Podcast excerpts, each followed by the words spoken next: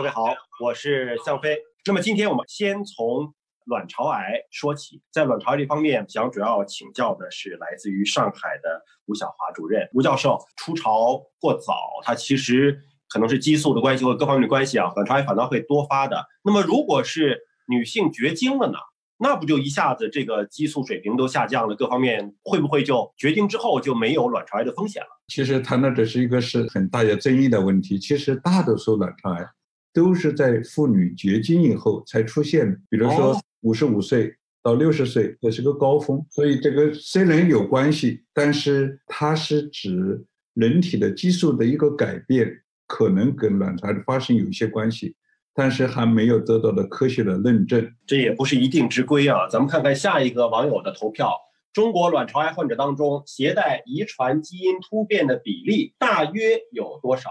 那么我们的网友的投票呢，认为比例最大的是百分之十啊，占了百分之四十三；认为接近百分之三十的占了百分之二十多，这是呃十、二十、三十左右啊。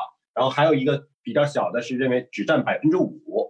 那您刚才提到了，就是说，如果说有家族史，并且有这个遗传性卵巢癌的这个基因的携带，它的发病的风险是相当高的。那么，携带了遗传基因的卵巢癌患者占总体的卵巢癌患者的比例大概是多少呢？这个十到三十哪个对啊？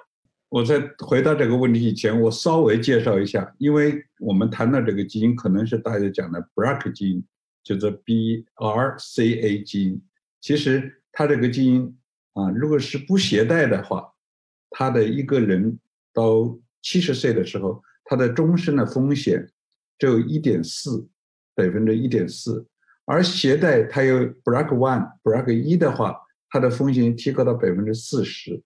如果是 BRCA 二呢，BRCA two 呢，就提高到百分之十五，大概是这个一个水平。所以您刚才回答的这个问题是多少呢？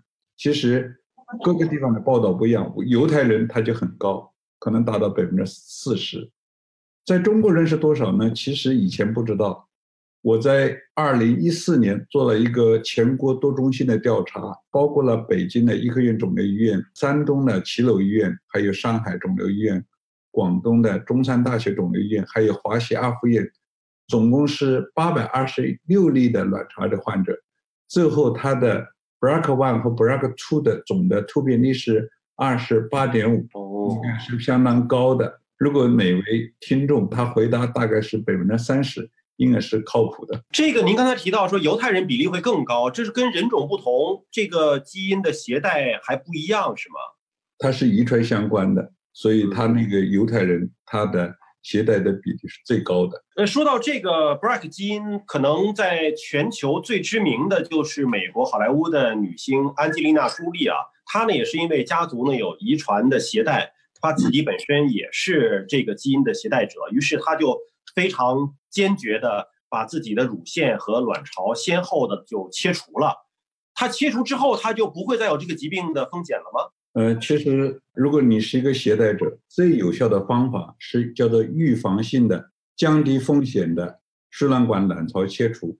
刚才谈到安吉拉·居里，她的妈妈是零七年因为卵巢去世的，她的阿姨、姨妈也是一三年因为乳腺癌去世的，所以他是携带 BRCA one 的风险。刚才给大家谈过，如果是携带这个风险，他的卵巢癌的发病的风险是占。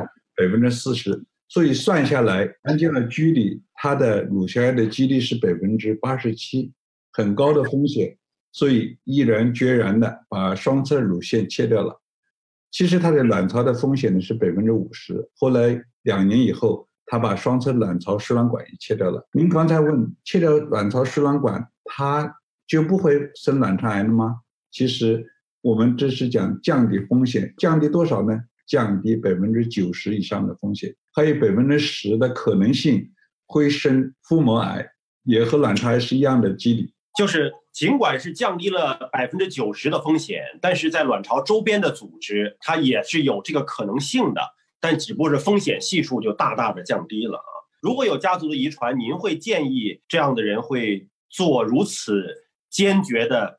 切除的方式来预防吗？您赞同这种方式吗？是赞同的。如果是个携带者，他当完成生育的任务以后，而且他的年龄已经到了啊一定的年龄，所以这有不同的推荐。当然，我们不会叫他二十几岁去切掉。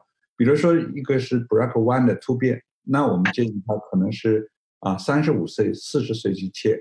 如果是 BRCA2 呢，可能四十岁到四十五岁。其实这时候他切掉对他的影响不是太大。还有一点，比如说刚才我们开的这个四十一岁的这个女性，如果是她是个女儿，那我们建议她什么时候切呢？那可能要提前五岁，那就是三十五或者三十六岁的时候，她把她女儿的卵巢输卵管切掉。当然，她的女儿一定是要携带者，她的风险是多少呢？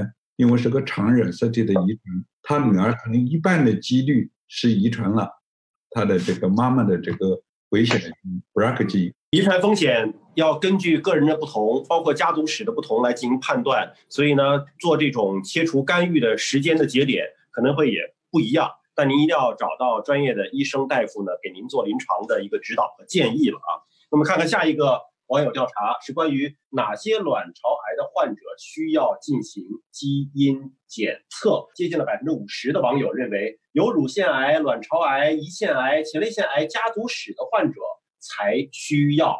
那么，到底针对什么样的卵巢癌患者才需要做这个基因检测呢？这个真理掌握在少数人手里头。其实我这里要精确的讲，是所有的上帝性的卵巢癌都建议他去做基因检测。除了我刚才讨论的 BRCA 一和 BRCA 二的基因以外，还要做其他的基因检测。因为除了这两个主要是由这两个基因引起的卵巢癌以外，还有一些其他的基因。所以有一系列的基因去做，现在价格也比较便宜。那是不是如果有家族的遗传风险，尽管这个女儿年龄还小，但是您也建议说她可以去测一测，因为毕竟是家族史是有。呃，这不可以的，因为一测了这个风险，我们设身处地的为这个年轻的孩子想一想，如果他知道他是个携带者，那可能他心理压力很大。可能会受到社会的歧视，所以有一个原则，一个是他成人以后，一个是他要主动的去做这一种检测。不成成年之后，并且自己主动有这样的需求，是吧？对对，不应该是被劝说的去做，是吗？嗯，大家关心的问题，现在有一个特别的门诊，叫做遗传咨询门诊，就会告诉你啊，你的风险有多大，你的家属、你的亲属、你的几级亲属是不是要去做基因检测？做哪些基因检测？每个医院都有。比如说，我们医院在三年以前就开展了卵巢癌的遗传咨询门诊，每个星期四的上午，我们都开这个门诊，你可以来挂号，可以来咨询。